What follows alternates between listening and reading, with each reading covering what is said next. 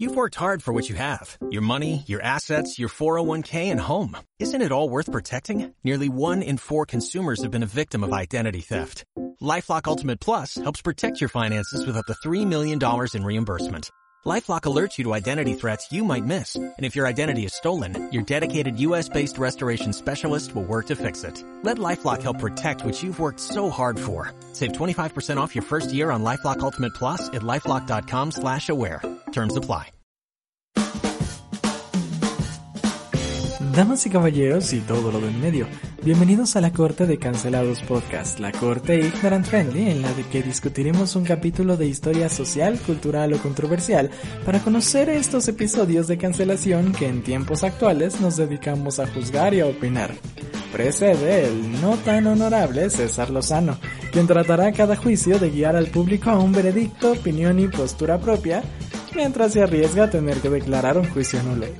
Así que tomen su lugar en el público para comenzar este muy incorrecto juicio y pongámonos de pie por el juez. Ah, pero siéntense porque no lo es.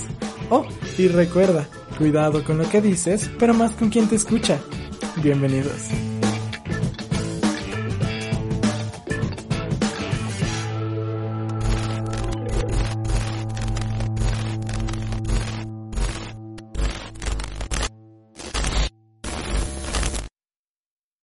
Damas y caballeros, bienvenidos a este nuevo episodio del podcast. Muchas gracias por acompañarme en esta bella, bella, muy bella tarde de jueves, casi recién declarada la emergencia sanitaria, con la que se dieron algunas indicaciones más sobre lo que se debe de hacer durante esta situación de emergencia, siendo las primordiales, obviamente, el distanciamiento social, eh, el reforzamiento de prácticas de higiene básicas, como lavarse las manos, además de la suspensión de actividades no indispensables, entre muchas otras que espero puedan y estén siguiendo. Sé que para muchas personas puede que esto sea imposible, o sea, que el evitar salir sea imposible por cuestiones de trabajo, por cuestiones más personales, pero dentro de lo posible traten de evitarlo y si tienen el privilegio de poder quedarse en sus casitas sin preocupación mayor, también recuerden que eh, eso no significa que puedan hacer reuniones o fiestas con sus amigos, no son vacaciones, son medidas, de medidas preventivas para el bienestar común. Pero bueno, como usted ya pudo haber visto, si ya leyó el título de este episodio, no es un episodio como los otros. Vamos a hablar de un, no vamos a hablar de un tema como tal, sino que vamos a hablar de una persona, de un caso, de una eh, situación, de un suceso que acaba de ocurrir. Es algo reciente y generó mucha, muchas polémicas y opiniones divididas, lo cual causó toda una lucha entre la gente y solamente hay un único responsable, un único culpable, solamente hay una persona a la que se debe de perseguir, que es Bad Bunny, el cantante, trapero, reggaetonero Bad Bunny. El día de hoy hay que traer a este espacio de diálogo a dicho cantante para el primer juicio de cancelados, em, en donde hablaremos precisamente de Bad Bunny, como ya lo dije, y del tan hablado video musical Yo Perreo Sola. Eh, pero en esta ocasión no me encuentro solo y gracias a la magia de la tecnología se encuentra de manera remota en una videollamada mi mejor amiga Valeria Aranzueta. Vale, ¿cómo estás? Hola, bien, gracias por invitarme. Es un, es un gusto tenerte aquí, Vale. O sea, ya era necesario que, que me acompañaras en un episodio del podcast. Que me invitaras. pues mira, la, situación no nos deja muy bien, pero con tecnología todo se puede arreglar. Em, Aprovechémosla.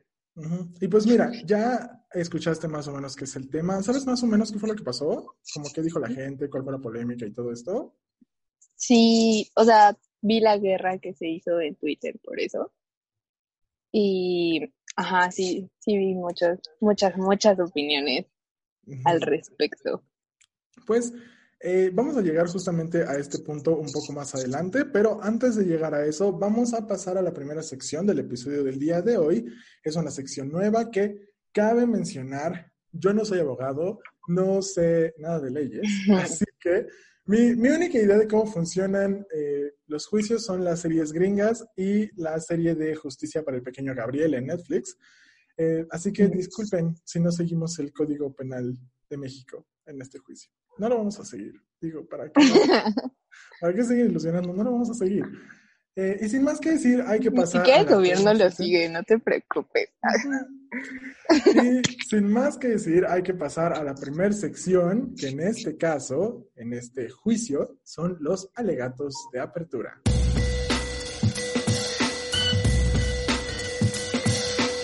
En los alegatos de apertura hablaremos del acusado, discutiremos su vida, sus inicios y el cómo alcanzó la exposición o el alcance público en el momento en el que el volcán hizo erupción. ¿Estás lista, Vale, para empezar a hablar de la vida de Bad Bunny? Sí, yo estoy lista. Muy bien, así que hablemos de él. Benito Antonio Martínez Ocasio. Miren, Gran hombre. gran nombre. O sea, no, no se pudo haber elegido un mejor nombre. Pues Benito Antonio Martínez Ocasio, este rapero y compositor puertorriqueño de trap, rap y hip hop en español, nació el 10 de marzo de 1994 en San Juan, en Puerto Rico. Este artista de calado mundial es creador de casi todos los temas que se han comercializado y además es un artista polifacético capaz de crear sus propios diseños acorde con la imagen que ha dado a conocer en todo el planeta. ¿Eso qué quiere decir? Que compone las canciones, bueno, hace la letra de las canciones, compone los arreglos, hace las portadas, o sea, se encarga como de toda esta situación se, encarga justamente él como de toda esta parte de producción de sus, eh, de la discografía, de, o sea, todo lo ha hecho él prácticamente, se le ha chambeado hasta cierto punto, vaya.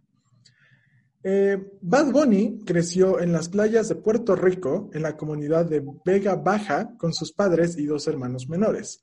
Su madre es de profesión y ocupación maestra, mientras que su padre trabaja como camionero.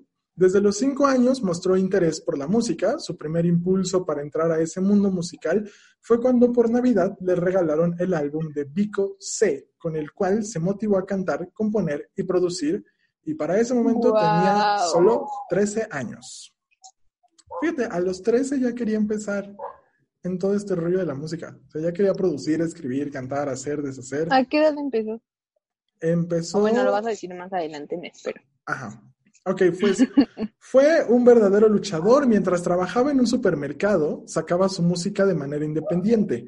Dejó la carrera para dedicarse por completo al mundo de la música y el trap latino fue el género que lo arropó.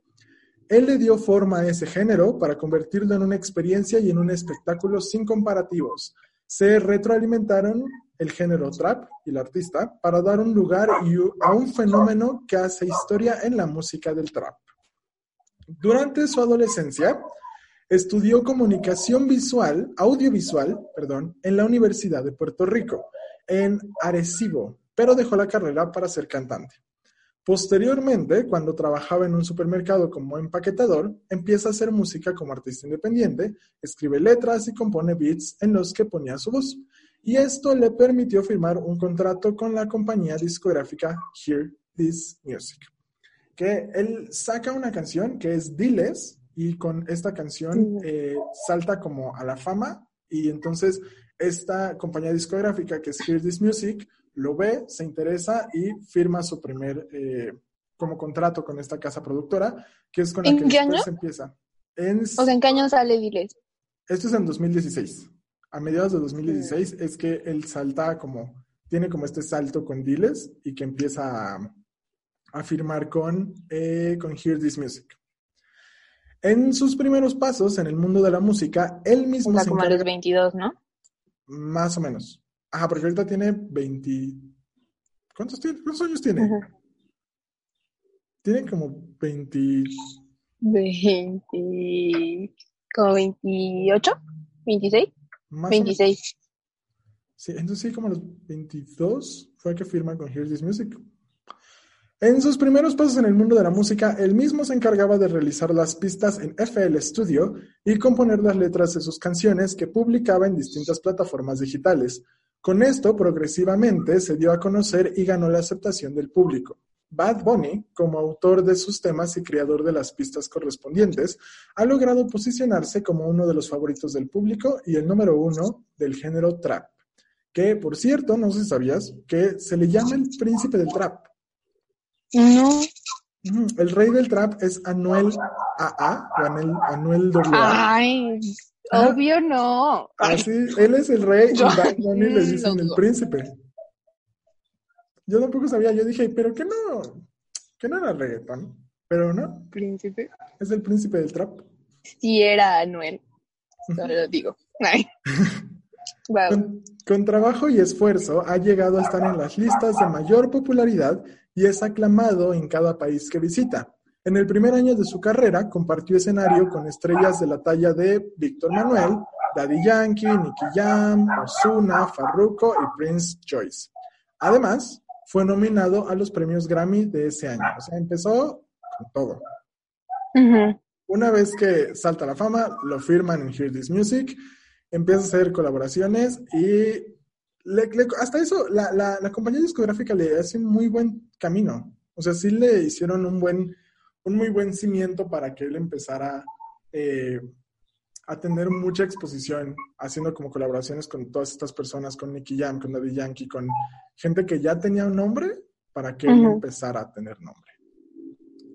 De los primeros temas con los que se dio a conocer en el medio artístico está Diles, justamente lanzado a mediados del 2016. Luego, en menos de un año de carrera, firmaría su primer contrato discográfico con Hear This Music, compañía de DJ Luyan y Mambo Kings. Por medio del mismo sello discográfico, Bad Bunny con la eh, lanza todo este compendio que nada más, que yo no, que yo no, que ya no nada más es eh, el sencillo Diles, sino que ya es un proyecto más grande, que tiene la participación de Ñengo Flow, Osuna, Arcángel y Farruko. De manera progresiva, el tema fue ganando visitas hasta contar con millones de reproducciones en YouTube. Luyan y Mambo reconocieron la destreza de Bonnie para desenvolverse en el mundo musical y decidieron, decidieron apostar a él completamente. A pesar de tener poco tiempo en la escena musical, Bonnie entró al top de la lista latina de ranqueo de Billboard por su tema Tú no vive así, que rompió récords de visitas en YouTube en el género urbano. En colaboración con Arcángel, el video logró más de 11 millones de visitas en las primeras dos semanas. Mm, ya sé cuál es. Yo no sé. ¿Qué, canción es esa? Pero ya sé cuál es. Sí. Eh, este trabajo causó revuelo en Internet debido a que la actuación se da en las afueras de un templo religioso que es manchado de sangre y allí aparece un supuesto demonio mientras en una escena J Balvin aparece flotando en el aire como si estuviera crucificado, pero de forma invertida. Y a partir de esto distintos espectadores sugieren que los artistas representan un ritual satánico o Illuminati. Mm. Mira, ese video es todo un viaje. Acá, conspiraciones. Hmm. El 16 de noviembre de ese mismo 2016, Bonnie participa en Un Polvo, composición del colombiano Maluma, junto a artistas como Ñengo Flow, De La Ghetto y Arcángel. También ha actuado en los temas Pa' que le dé, de B. Ray, no sé si estoy diciendo bien eso, pero... No sé cuál es. Está escrito como P-R-R-A-Y, supongo que es virrey, no sé. Algo así. Y explícame. Y explícame de Matt Lanes.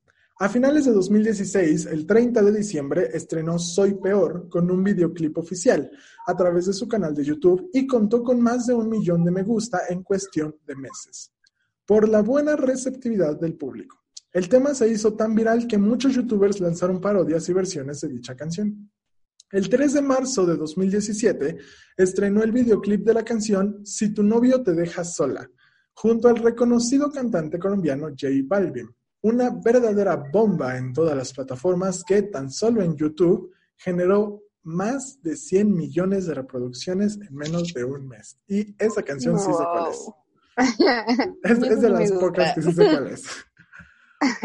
Uno de los eventos más emblemáticos fue el 18 de marzo en la clausura de la segunda edición del festival We the Future, en el Coliseo Roberto Clemente de Puerto Rico, donde tuvo una gran respuesta en escena delante de miles de personas al interpretar temas como Soy el peor y tú no vives así. Al poco tiempo anunció que lanzaría al mercado un Bad Bunny Madness. Vale, tengo una pregunta. ¿A qué te suena, ¿a qué te suena Bad Bunny Madness? No sé. Es, yo no, sabía, pero Bad Bunny Madness es un, es un videojuego para computadora. No mames. Sí. Yo no sabía. O sea, O yo sea, ¿sí cuando- salió? Sí, es, no, no estoy seguro de si es un videojuego para, o sea, como solo de él, o si es una franquicia que ya existía y después hicieron una versión con él, pero hay un videojuego donde él es el protagonista y se llama Bad Bunny Wow. Madness. Sí, o sea, No, no, tenía no- idea que eso existía. yo tampoco, me puse a ver videos, me puse a ver videos y se, se ve muy interesante, o sea, hasta eso no se ve un mal videojuego. Sí, es como, no sé, Mm. quiero decir que es como de batalla, pero no estoy seguro. Pero se ve cool, o sea, los gráficos y todo, la manera en la que está hecho, se ve más o menos bien. Eh, ese mismo año estrenó el remix de Soy Peor al estilo Mambo con Omega. Seguidamente lanzó el mismo tema en colaboración con Ozuna, Arcángel y J Balvin, pero en esta ocasión con su género, el trap.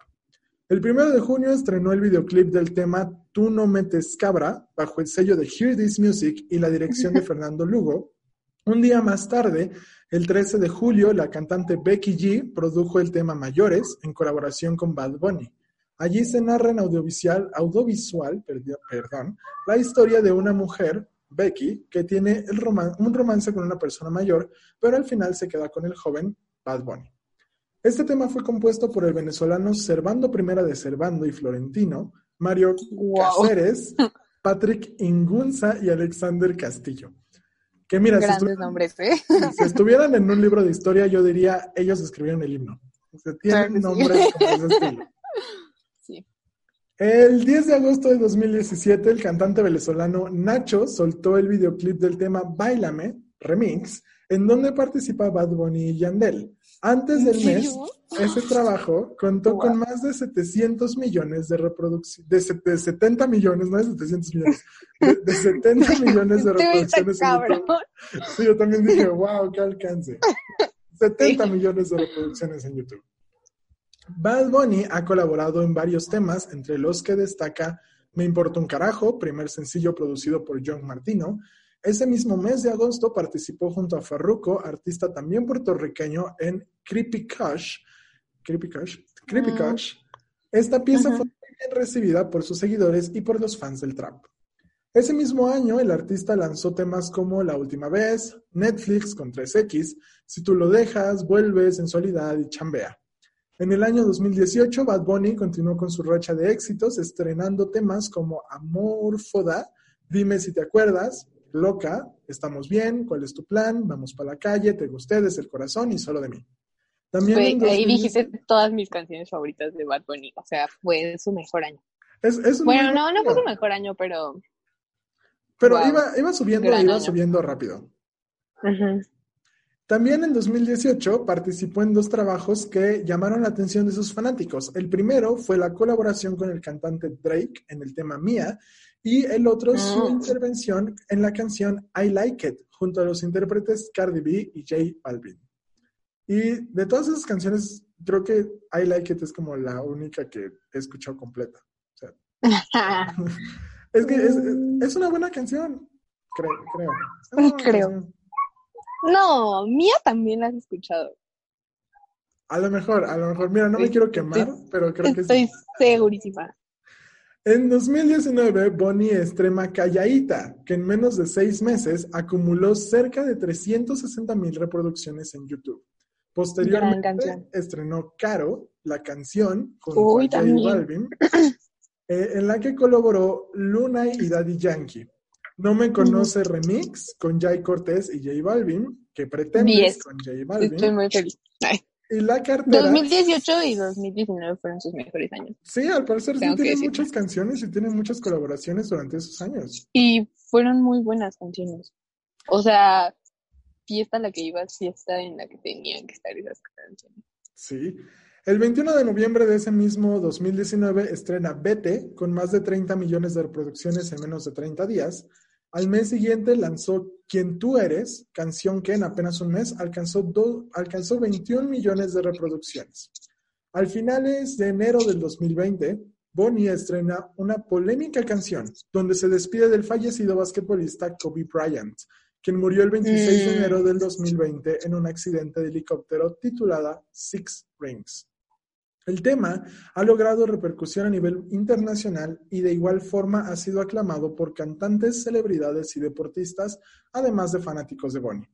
El significado de su nombre artístico, es decir, su AKA, Bad Bunny, se traduce literalmente del inglés como el conejito mal.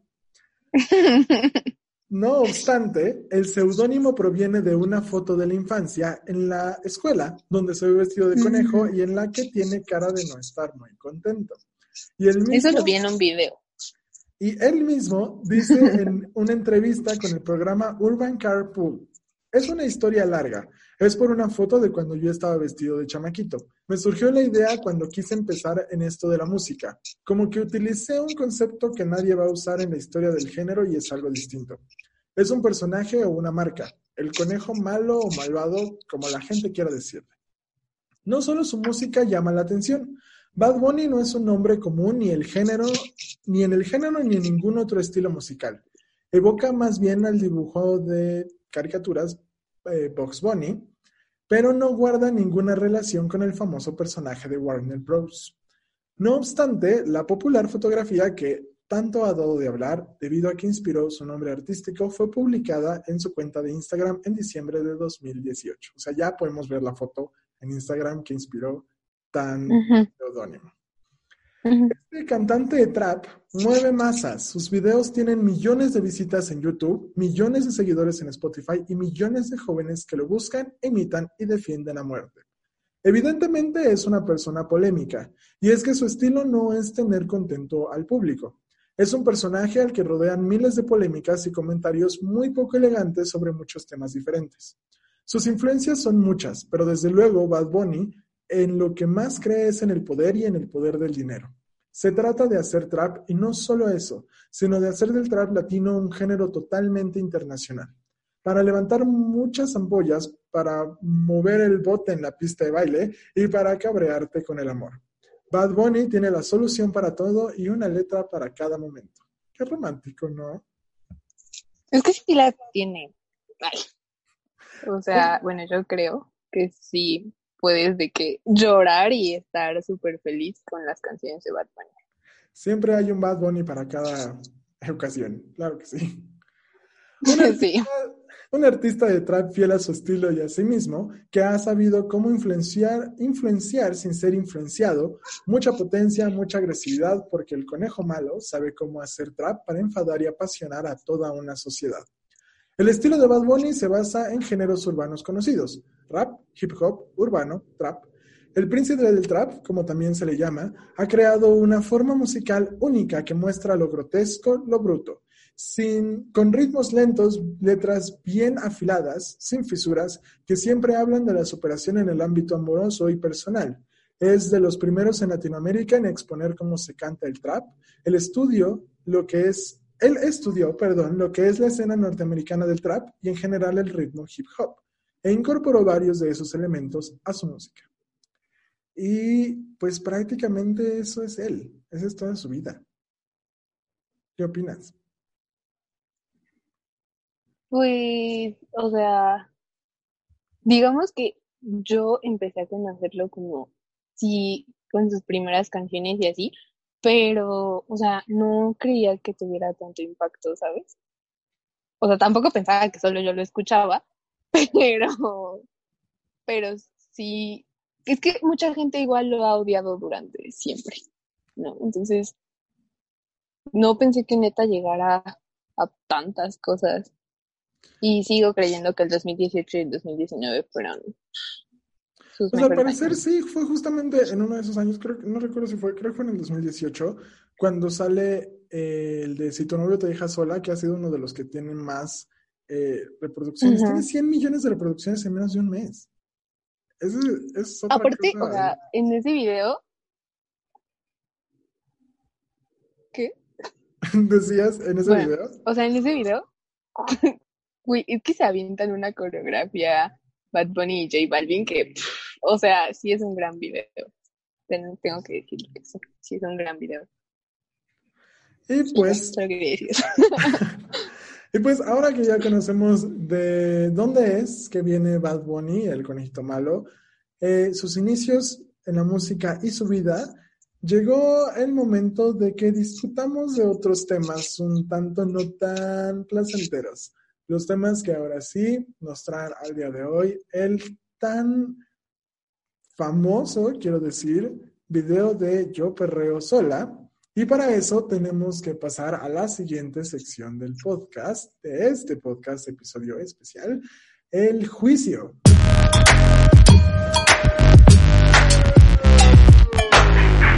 Ahora sí, llegó el momento de lo más esperado, lo más eh, jugoso, por decirlo de alguna forma, el momento en que con mano dura vamos a empezar a cuestionar, platicar y analizar qué fue lo que sucedió. ¿Y qué fue lo que sucedió? El 27 de marzo, con una foto en Instagram, se dio a conocer el video musical del sencillo Yo Perreo Sola, parte de su álbum IHLQMDLG, en donde el cantante no solo aparece vestido de mujer, sino que hace mención a la lucha feminista con mensajes como ni una más y las mujeres mandan dentro del video y el mensaje, si no quiere bailar contigo, respeta, ella perrea sola. Y pues en resumidas cuentas, el mundo explotó. Así, sin más, el mundo dijo bye. Salió del chat, el mundo dijo no quiero formar parte de esta situación me largo, adiós. Eh, entonces, vale, ¿qué, ahora sí ya, ¿qué opinas? ¿Qué empezamos a opinar de todo, de todo lo que pasó? ¿Con qué, ¿Con qué parte de todo lo incorrecto que fue ese video? Lo incorrecto, lo incorrecto, como hubiera sido. ¿Con qué, de todo esto quieres empezar?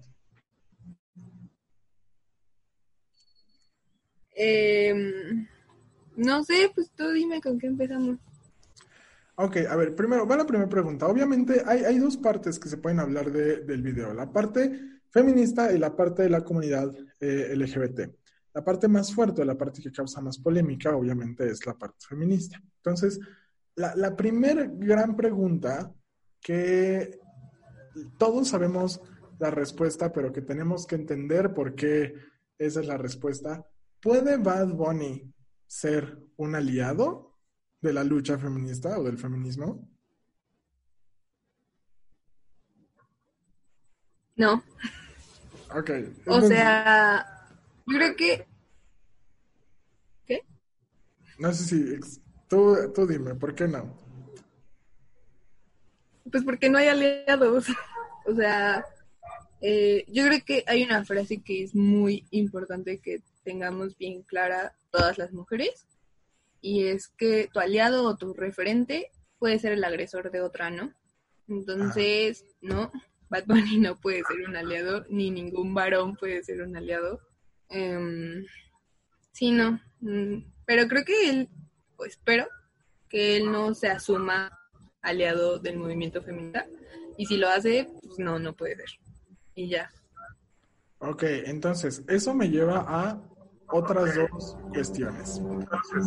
Eh, la primera es si la canción, o sea, la primera, eh, como otra pregunta que debo de hacer, pregunta obligada, es si la canción se puede considerar como una canción, eh, ya sea o de empoderamiento femenino o una canción feminista.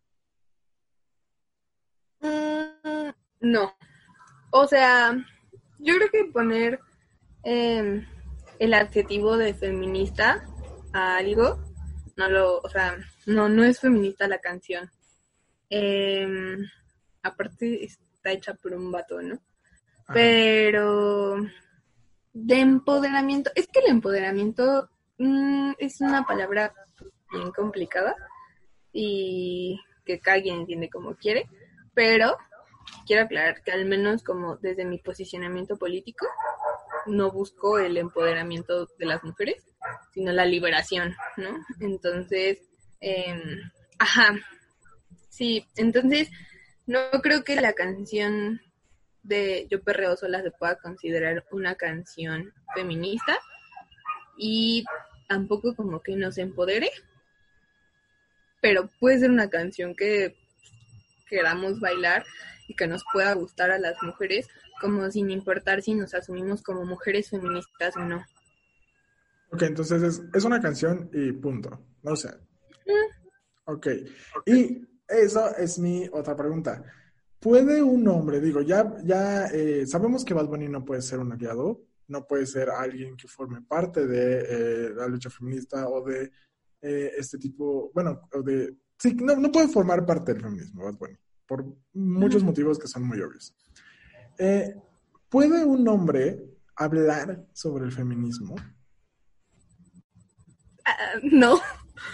O sea, como tratando de no anularlos, eh, pueden hablarlo, ¿sabes? Eh, pueden hacerlo si así lo desean. De eso a que la opinión que emitan sobre el feminismo o a que su posicionamiento sea válido para nosotras, al menos desde el feminismo o mi postura política, desde el feminismo que yo practico y desde mi postura política, no, o sea, no, la opinión de un vato, no, no, no tendrían por qué enunciarlo porque no saben lo que nos atraviesa a las mujeres porque no lo van a terminar de entender en ningún momento. Entonces, eh, pues sí, no, una respuesta tajante sería no, no pueden, pero como sin anularles la posibilidad, pueden hacerlo, solamente les pediría que cuando hablen sobre feminismo eh, tengan mucho cuidado en no hablar por las mujeres. O sea, es bien importante y es bien, es muy, eh, ajá, sí es muy importante que tengan claro eso, ¿no? No pueden hablar por las mujeres, pueden hablar con las mujeres, Em, o pueden hablar incluso como mejor con otros varones para cuestionar sus propias prácticas, ¿no? Pero hablar por, por el feminismo, por las mujeres, es lo que sí no pueden hacer y no deben de hacer. O sea, no crean que pueden hacerlo porque no está bien. Ok, entonces, a eso me lleva a mi siguiente pregunta. Nosotros, las redes sociales sabemos que se han convertido en esta cosa eh, enorme que todo el mundo utiliza, que es el gran medio eh, de comunicación moderno, que tenemos Facebook, WhatsApp, Twitter, Instagram, Telegram. Telegram se utiliza, creo que ya no se utiliza Telegram, pero todas estas, todas estas redes sociales, vemos que hay hombres, lo, lo voy a tratar de enunciar de la manera más tranquila posible hay hombres que hablan sobre el feminismo, pero son hombres que forman parte de la comunidad LGBT, es decir, son hombres gays. ¿Por qué? Y algo que, vemos mucho es que la repercusión que tiene el que un hombre heterosexual hable sobre el feminismo no es la misma repercusión que, tiene que un hombre homosexual, o sea, que un hombre gay que se identifica como hombre, pero que pues es gay, eh, o que tiene una orientación sexual diferente, hable sobre el feminismo. ¿Por qué a uno se le condena y al otro no se le condena tanto o simplemente no se le condena? O sea, ¿por qué esto es algo también que sucede? ¿Por qué uno sí puede hablar y por qué otro no? Por así decirlo. Mm, pues es que depende de muchas cosas, ¿no? O sea, primero, como solo aclarar que hay feminismos en plural, hay posiciones políticas diversas dentro de los feminismos y que pues puede que muchas mujeres feministas consideren que mi postura no es como la adecuada, em, pero desde mi postura política no tendría por qué haber una diferencia entre la opinión que emite un varón heterosexual a la opinión que emite un varón homosexual. Siguen siendo varones, eh, fueron socializados como varones en un sistema patriarcal. Sí, es muy cierto que las personas, eh, específicamente los varones heterosexuales y también las mujeres heterosexuales tienen privilegios respecto a eh, varones y mujeres, hombres gays, mujeres lesbianas e incluso personas bisexuales, ¿no? Sí, sí hay un privilegio ahí, pero me parece que la opinión que emita un varón gay no me importa más que la opinión que emita un varón heterosexual, ¿no? O sea, creo que ni los varones heterosexuales lo van a entender, ni los varones homosexuales lo van a entender, ¿no? O sea, siguen siendo hombres. No tendrían por qué hablar sobre algo que no los atraviesa. Porque justo lo que te decía, ¿no? Creo que muchas de las opiniones que enuncian los hombres sobre el feminismo hablan por, ¿no? Y creen que tienen la autoridad para hablar por. Y yo no sé quién les dio esa autoridad, pero no la tienen. Entonces, es como eso. Mm, para mí, los varones heterosexuales y los varones homosexuales no pueden hablar sobre feminismo. O sea, no, no veo una diferencia ahí eh, como importante que les dé la autoridad de hablar, ¿no? Entonces, por ejemplo, hubiera sido completamente lo mismo si Bad Bunny fuera una persona parte de la comunidad LGBT. Es que, mira. En, la cuestión de la eh, lucha feminista, claro. O sea, en la cuestión de que habla sobre el feminismo. Mm, es que está complicado porque pues podría posicionarse pues, políticamente desde el transactivismo o desde el transfeminismo, que aunque yo no comparto posición política con el transactivismo y mucho menos con el transfeminismo, eh, pues podría posicionarse desde, desde esa postura política y quizás sería mucho más válida su eh,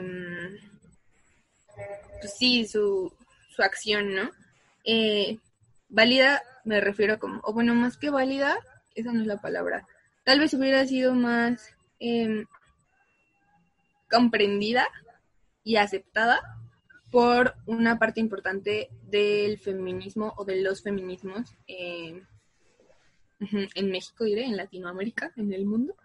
Em, porque pues hay muchas, hay muchas eh, hay muchos posicionamientos políticos que sí abrazan el transactivismo o que sí abrazan el transfeminismo y, y que tal vez ellas no hubieran cuestionado como lo que hizo.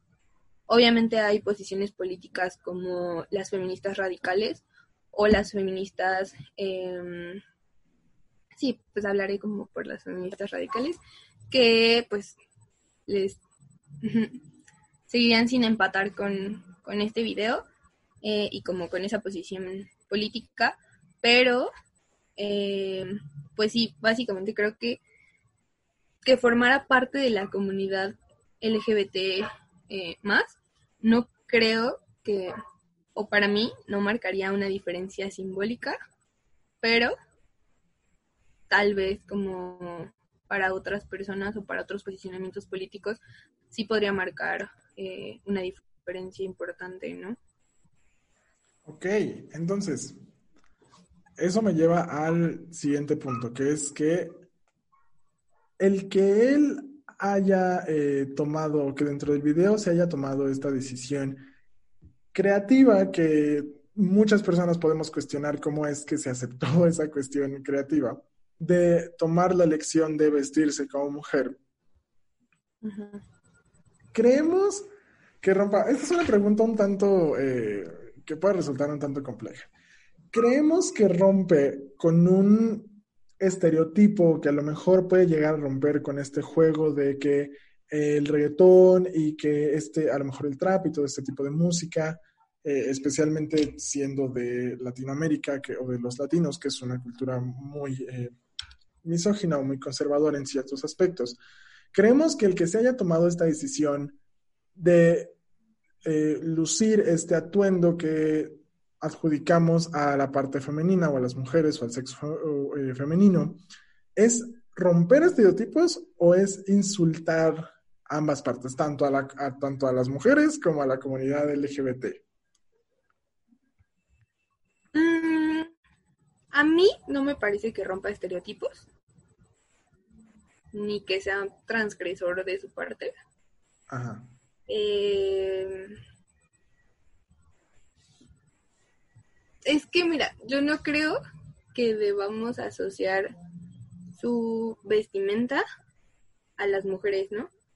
Porque, pues no, o sea, la forma en que se vistió no lo hace mujer, ni el haberse puesto, no sé cómo nombrarlo, los implantes, en, o sea, los pechos. Los prostéticos, ajá. Esos, este, ajá, o sea, solo como para aclarar que su, su ropa y su cabello y sus uñas no lo hacen ser mujer. Eh, entonces a mí no me parece que sea muy transgresor, pero em, es, que, está bien denso. Em, a mí, por mi posicionamiento político, sí me... No sé si insultar sea la palabra que quiero usar, pero la utilizaré. Sí me afecta o sí me... Sí me causa algo, pues. ¿Mm? ¿Ofende? ¿Es la palabra? no, es que tampoco se ofende, ¿sabes? Porque... Ajá, simplemente no empato como con, con esa apropiación de una corporalidad que él no habita, ¿sabes? O sea, como esa hipersexualización también, ¿no? De los pechos, porque, o sea, no me parece que lo que hizo estuvo bien, porque aparte, o sea, voy a empezar a reflexionar como esto, asume cierta vestimenta y cierta corporeidad para poder hacer una enunciación femenina, ¿no? Ajá. O sea, es me hizo de esta forma y usó esto para poder hablar como ella. Y no creo que eso haya sido correcto porque aunque estés vestido de esa forma, no entiendes lo que implica el yo quiero perrear sola, ¿no? Porque no lo habitas. O sea, no es tu realidad, no es una corporeidad, no es una situación que te atraviese. Entonces, mm, sí, como asumir que por cierta ropa puede hacer esa enunciación femenina, eh, a mí sí me parece como, pues sí, va, si quieres sí me ofende. Sobre todo como voy a ir sacando un tema que habíamos dicho que íbamos a tocar, sobre todo porque la canción sí la, to sí la canta una mujer, ¿no? Ajá. Y si esa enunciación la hizo una mujer, ¿por qué en el video no pudo haber salido esa mujer? Ok, que en este caso es eh, Nessie, ¿no? Que es eh, la, la, chica que canta todas las partes, obviamente que suenan con, eh, con la voz de mujer, pero que no se le da, que justamente estábamos hablando fuera de cámara, que no se le da eh, el, el, reconocimiento, no se le pone como colaboración dentro del título del video, sino que me decías que aparece nada más, eh, ¿dónde? O sea, que sí, su nombre se aparece, pero ¿dónde? Yo tengo entendido que su nombre aparece en los créditos del disco, pero no suena más allá de eso. Y entonces esa parte es como... Como perdón. ¿Por qué, sabes? ¿por, qué si una mujer lo canta o lo... no sé, sí, pues lo canta? Eh, esa mujer no pudo salir en el video diciéndote yo perreo sola. ¿Por qué tú tuviste que asumir cierta corporeidad y cierta vestimenta que te hizo creer que podías ir y enunciar algo como si tú fueras la mujer que lo cantó, ¿no? O como si tú realmente entendieras lo que implica ese yo perreo sola. Que entonces y toda la parte de atrás que viene de acoso en el baile, ¿no? Ah, que entonces podemos ver esta parte de que no haya aparecido Nessie, que no se le dé un crédito así, que es la manera como más explícita de eh, esto que me decías hace rato, que es hablar por y no hablar con. Exactamente. Ok, entonces ahora, justamente acabas de mencionar que eh, no es como tal una vestimenta de mujer, sino que se le da el crédito a que sea eh, una, una, vestimenta de mujer, o sea, que se asume que es una vestimenta de mujer. Entonces ahora quiero invertir un poco los papeles. ¿Qué quiero decir con esto? Gran parte de la queja o, o gran parte del tema fuera del feminismo, dentro de la comunidad LGBT, que se habló es que eh, debemos de dejar de celebrar o de aceptar que artistas se apropien de una imagen o de una estética queer o de algo que creemos pertenece a la comunidad LGBT. Pero ahí, es donde entra mi pregunta.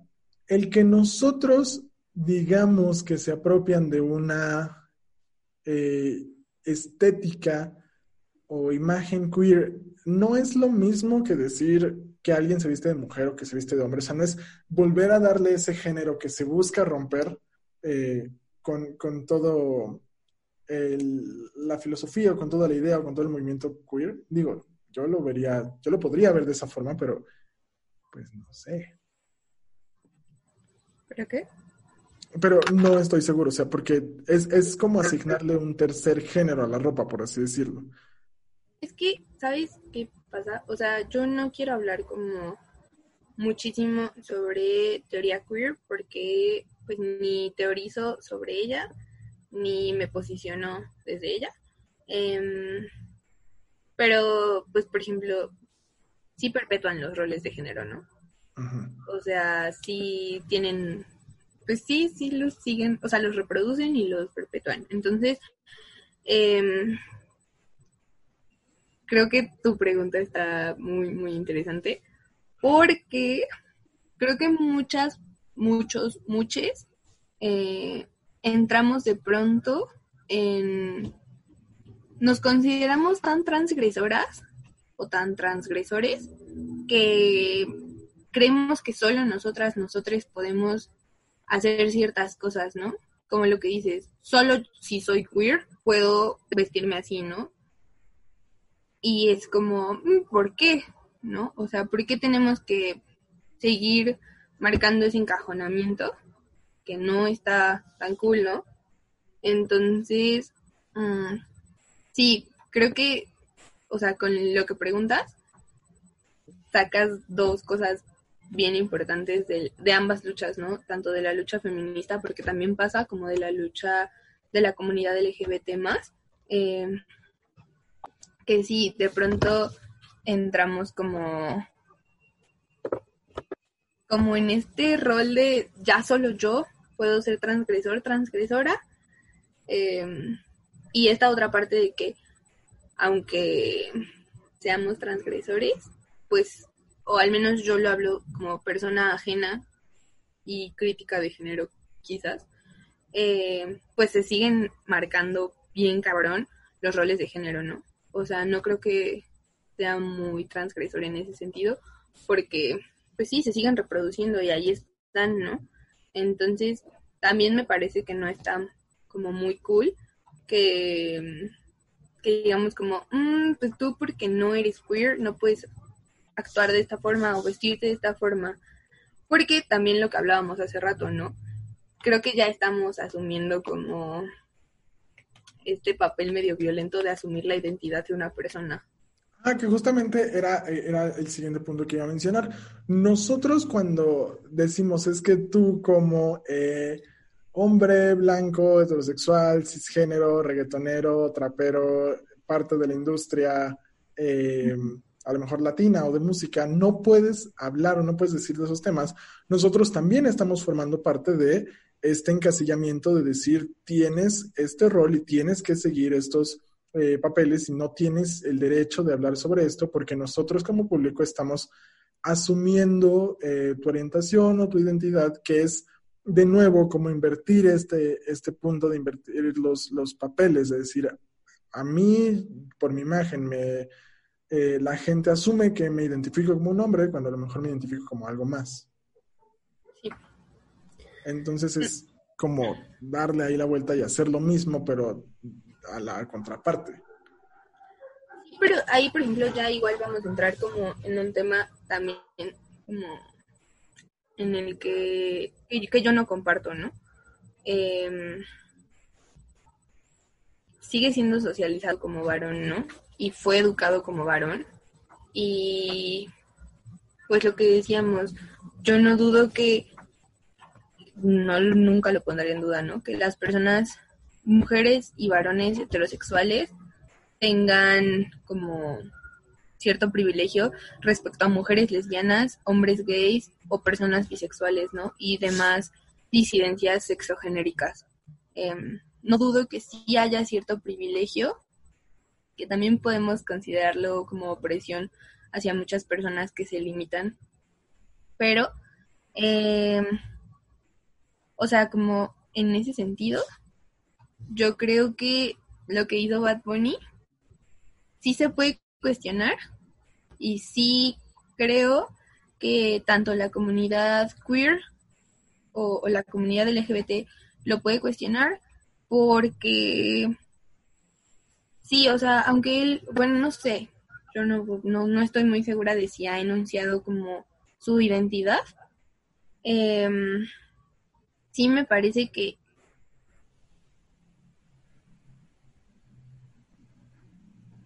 en ese contexto por estrategias de marketing.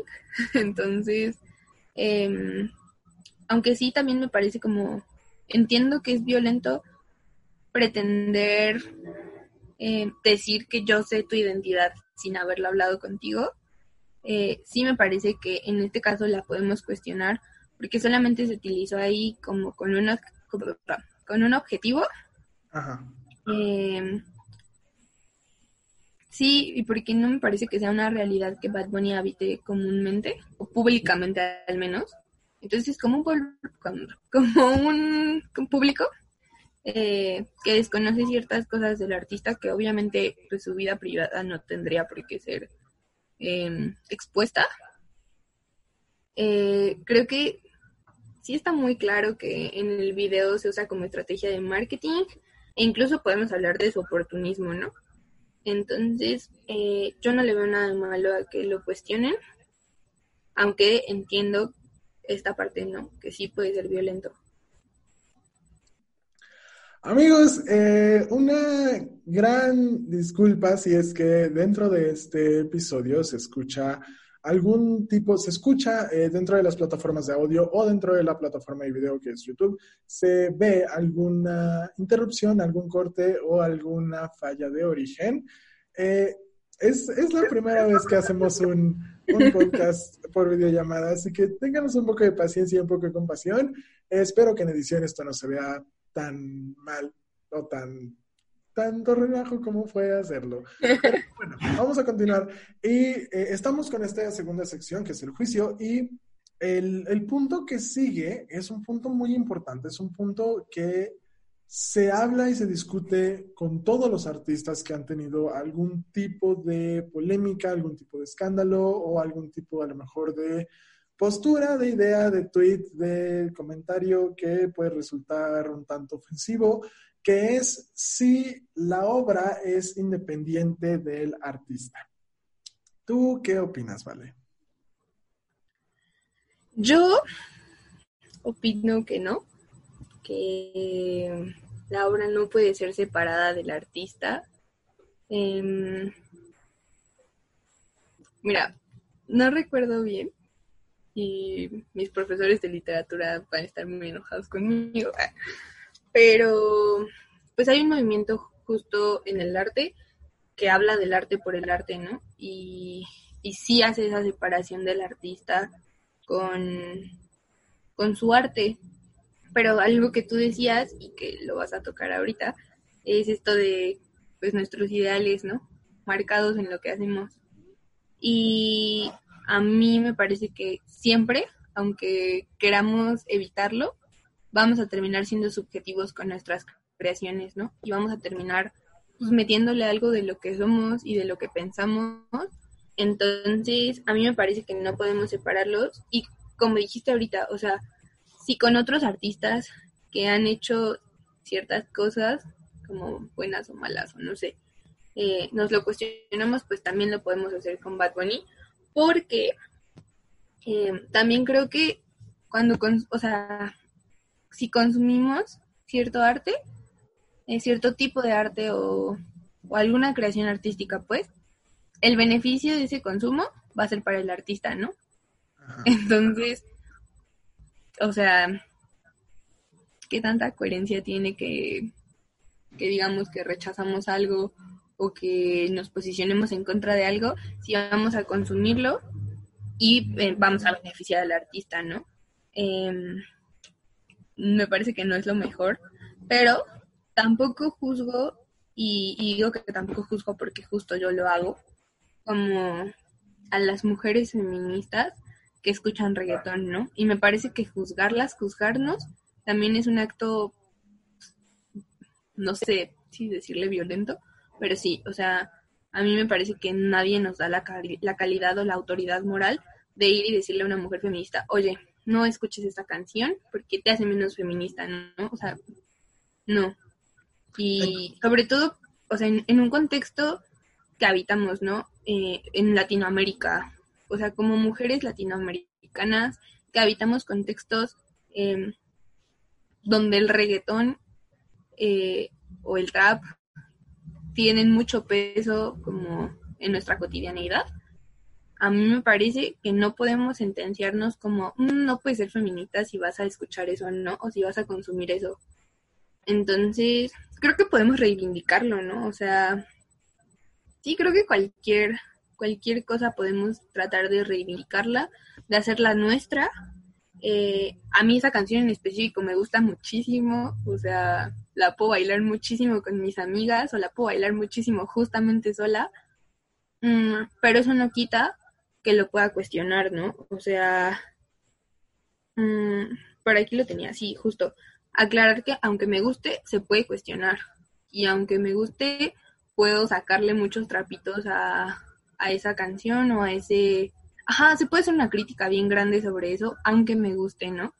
Porque también algo que me gustó muchísimo de cuando pasó esta discusión tan grande en redes sociales fue que no sé si lo notaste, pero yo lo noté muchísimo, que hubo muchas mujeres que aprovecharon ese momento como de atención para decir, oye, dejemos de hablar de Bad Bunny y vamos a darle publicidad a todas estas mujeres que sí están haciendo, si quieres, música feminista, o, o, que sí tienen como esa, eh, ese chance de hablar por hablar con nosotras y desde ellas, ¿no? Desde lo, desde lo que las atraviesa, pueden hablarlo, ¿no? Y ahí están, y músicas eh, raperillas muy, muy buenas como Rebecca Lane, como Audrey Funk, como Masta Cuba, o sea, mujeres que, que están haciendo música y que no tienen el mismo nombre que Bad Bunny y que con ese tipo de discusiones le damos muchísimo más poder a Bad Bunny, pues hubo mujeres que se aprovecharon para decir, oye, mejor escucha esto, ¿no? Entonces, eh, sí, a mí me pareció que eso estuvo muy cool, pero como conclusión, a mí me parece que no podemos separar el arte del artista, van unidos, o sea, no podemos hacerlo. Eh, pero, insisto, tampoco podemos juzgar a quienes quieren seguir consumiendo eso, ¿no? Entonces, por ejemplo, ahí entra el punto de que la obra no es independiente del artista, y justamente por esto hay que disfrutar de la obra estando conscientes del artista. O sea, teniendo esta parte consciente de cómo es el artista, el contexto en el que el artista se encuentra, sus ideales, lo que ha hecho, lo que ha dicho, eh, y no perderlo de vista. Porque igual, algo, porque igual algo que pasa mucho es que tenemos este tipo de situaciones donde un artista tiene algún escándalo o tiene algún... Eh, tweet o, ofendió a alguna comunidad o algún sector eh, por algo que dijo o hizo, pero después se nos olvida completamente y seguimos disfrutando de este, de este artista muchísimo. Que lo vemos, por ejemplo, en el caso de, ah, creo que es Chris Brown. ¿Sí es Chris Brown? No sé. el, el, artista, bueno, este cantante que es eh, golpeador y que ha tenido como muchas veces esta acusación de eh, violencia hacia las mujeres. Me parece que hacia Rihanna, no sé si me equivoco, pero es hacia Rihanna. Y sin embargo, seguimos disfrutando, bueno, se sigue consumiendo el material de este artista porque la gente se le olvida. O sea, fue algo que pasó hace muchos años y a la gente se le olvida eh, y no lo tenemos como en un consciente colectivo. A eso es a lo que me refiero, que hay que estar como, la obra no es independiente del artista, y bajo esa premisa hay que disfrutar de la obra o podemos disfrutar de la obra siempre y cuando no perdamos de vista o no perdamos del consciente colectivo lo que eh, engloba al artista. Sí, exacto. O sea, justo que quede como posibilidad, ¿no? Porque también si tienes la fuerza suficiente como para decir, mm, ¿sabes qué? Eso fue súper violento, yo voy a dejar de consumir ese, pues sí, las creaciones de ese artista, está increíble, ¿no? Em, pero justo que queden esa posibilidad, ¿no? Que quienes quieran seguir consumiéndolo, pues, pues, que tengan el chance, pero justo que no se nos olvide, ¿no? Que, que por ejemplo, o sea, ya que estamos hablando de Bad Bunny, sí lo tengo que decir, que pues ese güey hace presentaciones en, en premios de, no le voy a dar publicidad, de cierta plataforma de pornografía, ¿no? Y que después va y saca una canción. ¿No sabías eso? No. Ajá, ese güey se presentó ah, en no, los espera. premios Ah, de ya cierto sé, ya sé de qué. pornográfico. Sí, ya sé de cuál. Perdón, sí se me olvidó. Y luego saca una canción en pro de la liberación sexual de las mujeres. Y es como, mm, ¿qué tanto sentido tiene eso, no? O sea, ¿qué tanto neta te voy a creer que te interesa nuestra liberación sexual cuando vas a premios de pornografía, ¿no? Y sobre todo en una plataforma que comparte videos pornográficos de menores de edad, ¿no? O, o de violaciones o cosas así, que es como, mm, porque también hay pornografía feminista, pero bueno, no, no hay, según. Este, entonces, o sea, no sé, hay, sí, a mí me parece que no deberíamos justo de olvidarnos de, de ciertas acciones. Puedes consumir lo que tú quieras, porque yo no te voy a decir que te gusta y que no te gusta, pero sí tenerlo en cuenta, ¿no? Que estás consumiendo la música de un güey que va a premios eh, de pornografía, o que estás consumiendo la música de un güey que golpeaba a su pareja, ¿no? O, no sé, distintas eh, situaciones han atravesado a varios artistas. Solo tenerlo en cuenta, ¿no? Justo que no se nos olvide. Ok, y eso me lleva o nos lleva a los últimos dos puntos que también estábamos hablando fuera de cámara, eh, que es, hubiera sido diferente, justamente mencionabas en esta parte de que, hay que, de que podemos disfrutar de la obra sin perder de vista al artista. La, la canción es buena y lo mencionábamos fuera de aire y creo que la canción es, es una buena canción, es una canción pegadiza, es una canción eh, comercial, la podemos definir de esa forma, es una canción comercial como muchas canciones del género, no solamente de Bad Bunny, sino de muchos otros artistas. Es una canción que pega. O sea, que vamos a ir a la disco y la vamos a escuchar. A la disco, suena bien viejito. A, al antro. Vamos a ir- a la disco. Ajá. vamos a la discoteca. No, que podemos ir al antro y, eh, y la vamos a escuchar. Pero todo el, el- la polémica o todo eh, la pelea viene cuando el, cuando el video se estrena, cuando vemos esta, eh, este display o esta demostración explícita de mensajes que de mensajes o de actitudes o de cuestiones creativas que incluyen a la comunidad LGBTI, que incluyen a la lucha feminista. Entonces, hubiese sido diferente, y es, otra, es una pregunta que me parece interesante, hubiese sido diferente si no hubiesen estado estos eh, mensajes dentro del video. Mm, Es que hay muchas cosas en el video, más allá de solo los mensajes, ¿no? Que para mí los mensajes tuvieron mucho peso y sí quiero hacer hincapié en uno específicamente, pero, o sea, podemos hablar como justo el video tiene un pedo porque no aparece Nessie, ¿no? Y que el pedo para mí ya estaba desde antes, desde que salió y dije como, "Mm, ¿quién es esta morra? La quiero conocer y nunca pude saber quién era, ¿no? Hasta que te pones a googlearlo por ahí o así. Em, ajá, está en eso, ¿no? En que Nessie no aparece y también está, pues lo que ya discutimos, en cómo sale Bad Bunny eh, en su ropa, en su corporeidad. Y sí, los mensajes em, están bien fuertes. Mm, porque quiero, o sea, como pregunta, ¿qué tanto valor tendrá para él la frase ni una menos, no? Ajá. O sea, porque tú vas y te paras a un espacio eh, de la lucha feminista, a una marcha o algo así, y esa frase tiene un peso que no creo que se imagine ese güey, o que no se imaginó ese güey cuando lo puso en su video, ¿no? Y a mí eso sí me parece bien pinche violento y sí me molesta muchísimo, ¿no? Em, o la última frase que del video cuando cierra, lo de si no quiere bailar contigo, respeta, ella perrea sola, pues llevamos años diciéndolo, ¿no? llevamos un chingo de tiempo pidiéndote que nos respetes. Y creo que esto generó como comentarios en redes sociales que yo leí y, wow, mi enojo fue muchísimo, ¿no? Porque leí los apunté, fueron de dos vatos en Twitter que pusieron que Bad Bunny hace más cosas por las mujeres que las feminazis o que Bad Bunny empodera más a las mujeres que el propio movimiento feminista, ¿no? Y lees eso de dos vatos y es como, mm, por eso no tienen que hablar de feminismo de entrada. y dos, justo porque las cosas tienen valor hasta que un hombre las enuncia.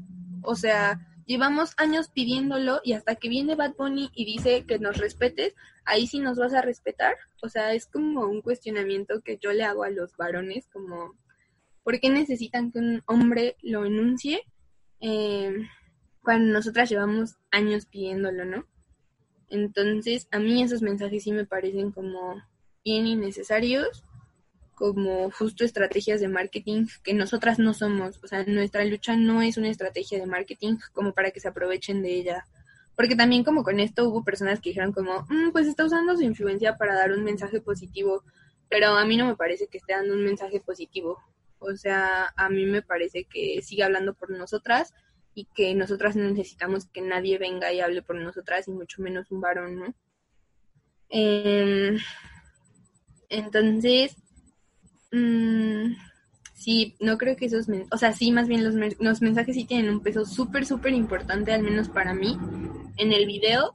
Y aunque la canción, insisto, me gusta mucho, pues sí, ver el video para mí no es una cosa muy agradable. Pero no sé cómo sí que hubiera sacado otro video hubiera evitado ciertos cuestionamientos porque insisto, podíamos cuestionar desde antes la presencia de Génesis, ¿no? O sea, ¿por qué no estaba su nombre? Cuando en las otras colaboraciones del disco sí aparecen explícitos los nombres, ¿no? Ajá. Entonces, o sea, creo que podemos seguirle cuestionando cosas incluso sin el video, pero sí, el video, pues fue lo que generó toda la discusión, ¿no? Ok, pues creo que justo ahora con esto que acabas de decir, es un gran momento para pasar a la última parte del el episodio de hoy, a la última parte del juicio, que son los alegatos finales y la deliberación. Los alegatos finales y la deliberación son el momento en que ahora, después de haber hablado ya bastante sobre el tema, trataremos de decir los puntos en contra o a favor de la situación. Entonces, vale, puntos en contra, ya los estuvimos hablando, hay muchísimos puntos en contra. O sea, si los, si los, si tuvieras que resumir todos estos puntos en contra, ¿cuáles serían? Mm, primero, tener bien claro, tener bien claro que Bad Bunny no es aliado ni de la lucha feminista, ni me parece que de la lucha de la comunidad LGBT más. Eh, que su canción no es feminista, que no fue una canción transgresora, ni mucho menos. Em, sí, que muchas, muchos actos del video y sí, específicamente del video, hubo muchas acciones que son violentas y pues que anulan como nuestra posibilidad de hablar, ¿no? Eh, Básicamente eso. Y ahora viene otra pregunta un tanto más difícil. Creo que a lo mejor es la pregunta más difícil que hemos dicho en este episodio. Eh, ¿Hay algo que se pueda ver a favor de la situación? ¿O algo que a lo mejor podamos ver como no tan incorrecto de la situación? O sea, de todo lo que pasó del video, de la canción, de, de la respuesta, o sea, de todo esto. ¿Hay algo que a lo mejor se pueda rescatar? Pues se puede rescatar nuestro baile. O sea. Ah, digo, la canción es una muy buena canción. Eso se que, que la disfrutemos, o sea, que nos apropiemos de ella y que la reivindiquemos lo que la tengamos que reivindicar. Eh, yo creo que eso se puede rescatar y lo que mencioné hace rato, ¿no? Como esta consecuencia que tuvo tanta discusión en redes sociales, eh, que de pronto se nombraron por ahí a muchas artistas que sí están haciendo algo muy, muy chido y muy, muy importante con su posicionamiento político, ¿no? Con el feminismo. Eh, como empezar a... Sí, o sea, creo que lo que hizo esta discusión también dio paso a que se nombrara algo del trabajo de estas mujeres y pues como algo positivo que yo le veo es que tal vez hubo mujeres que las conocieran y que espero que más mujeres y más personas en general puedan consumir eh, ese tipo de música, ¿no? Que es muy buena. Y, y ya creo que es lo único bueno. Además, creo que también justamente mencionabas esta parte de que se pudo abrir esta discusión eh, de no, digo, de estar conscientes de qué engloba un artista mientras se disfruta eh, la obra. Esta parte que era, era, era un, era un hilo de Twitter o una publicación de Facebook donde venían todas estas, creo que tú la compartiste, las fotos de, de las artistas que, que, decían es mejor que escuchen Ah, sí. esta parte y que apoyen esta parte. Si la encuentro, la voy a dejar en la descripción del video. Eh, si no, Yo te la mando. es, es- está muy padre esa publicación. Es, un- es toda una compilación de, de imágenes donde muestran la obra de estas eh, artistas. Es algo muy interesante porque justamente no, por ejemplo, yo, al menos yo no sabía de- como de la existencia de toda esta parte. Y es eh, interesante ver como de algo, como lo mencionabas, de algo que a lo mejor vemos como negativo, puede surgir algo positivo. Y también algo que creo surge es eh, esta cuestión de decir, hay que, hay que cuestionar y hay que hacer un análisis de ambas partes, que era lo que veíamos hace rato con el eh, que a lo mejor puede ser un tanto violento, puede resultar un tanto eh, violenta esta parte de querer asumir el género de alguien o querer asumir qué puedes hacer o qué no puedes hacer, todo esto, que creo que también abre eh, esta pregunta de hay que cuestionar ambas partes, no solamente es una, o sea, no, no es una verdad absoluta lo que una de las dos partes diga, sino que ambas partes están abiertas a, a ser cuestionadas, a ser analizadas y de ambas se puede aprender y generar este como crecimiento cultural y desarrollo social. Y justo, que creo que también, ya lo dijiste, pero lo quiero recalcar, que todo se puede cuestionar, ¿no? Y que todo lo podemos criticar. O sea, también como decir que lo que yo piense y que lo que yo diga se puede cuestionar muchísimo y seguramente va a haber muchas personas que lo critiquen y está bien, o sea, porque de todas esas críticas podemos ir como mejorando o podemos también decidir que está perfecta mi crítica y o bueno está perfecta mi posición y que ahí me quedo pero no o sea creo que justo tenemos que estar abiertos y abiertas a que todo se puede cuestionar y a que es muy difícil que alguien tenga la razón no pero estar abiertos a eso abiertas a eso a que lo podemos cuestionar. Cualquier práctica cultural y cualquier práctica personal se puede cuestionar. Eh, también entendiendo que tenemos una educación como, pues sí, con heteronorma, con acá nuestro sistema patriarcal bien impregnado, o sea, seamos conscientes de eso y permitámonos todas estas críticas hacia nosotras, nosotros, nosotros mismos, mismas, mismas. Pues muy bien, pues ya lo oyeron, damas y caballeros o damos y caballeras. Ese es el juicio de hoy, el juicio contra Bad Bunny y todo lo que conllevó. Ya conocemos un poco más de la obra, conocimos y cuestionamos un poco más sobre qué fue lo que sucedió, la respuesta de la gente, qué estuvo bien, qué estuvo mal, esta apertura, un nuevo diálogo. Eh, y es todo lo que podemos decir en esta ocasión, aunque probablemente hayamos dicho más de lo que debíamos, como en todos los episodios. Eh, pero ahora lo que me interesa es saber usted qué opina. Justamente al ser un juicio, al final suele haber un veredicto, pero este veredicto nosotros no lo vamos a dar. Este espacio es para la discusión, para el análisis de todas estas situaciones, pero el veredicto es personal, es individual, es de cada uno de nosotros. Cada uno tiene un juicio, una posición, una postura, eh, un criterio propio y como tal debemos ejercerlo, debemos hacer uso de él y nosotros lo que hacemos es únicamente darles nuestra opinión y presentarles los datos de ambas partes o la información de ambas partes eh, de una manera tranquila y digerible, a lo mejor fuera de un poco de este fuego que puede llegar a ser las redes sociales. Y muchas gracias por acompañarme en este episodio, Vale. Gracias a ti por invitarme. Y, y por aguantarme. y si a usted como a mí le cayó muy bien Valeria, ¿cómo te pueden encontrar en las redes sociales, Vale? Me pueden encontrar en Twitter y en Instagram como arroba bajo. Baje, baje, porque es lenguaje inclusivo, claro. Guión baje, como debe ser. Eh, y no olviden que a mí me pueden encontrar en todas las redes sociales como arroba guion bajo, yo soy César guion bajo, y el podcast lo pueden encontrar como eh, arroba cancelados, podcast con el número 2. Todas las redes sociales, tanto mías como del podcast como de Valeria, van a estar apareciendo aquí abajito en el video.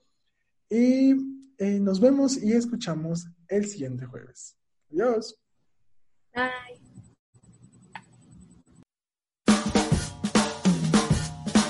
Damas y caballeros, ya se levanta la sesión de este juicio del podcast. Espero hayan entendido y tengan evidencia suficiente. Esperemos no hacer quedar mal al juez. Ahora es tu turno de deliberar con la información, testimonios y evidencias presentadas para llegar a tu propio veredicto y compartirlo con alguien más. Llegó el momento de cerrar las puertas de la corte ignorant friendly por ahora, pero recuerden, hay que tener cuidado con lo que dices, pero más con quien te escucha. Hasta luego.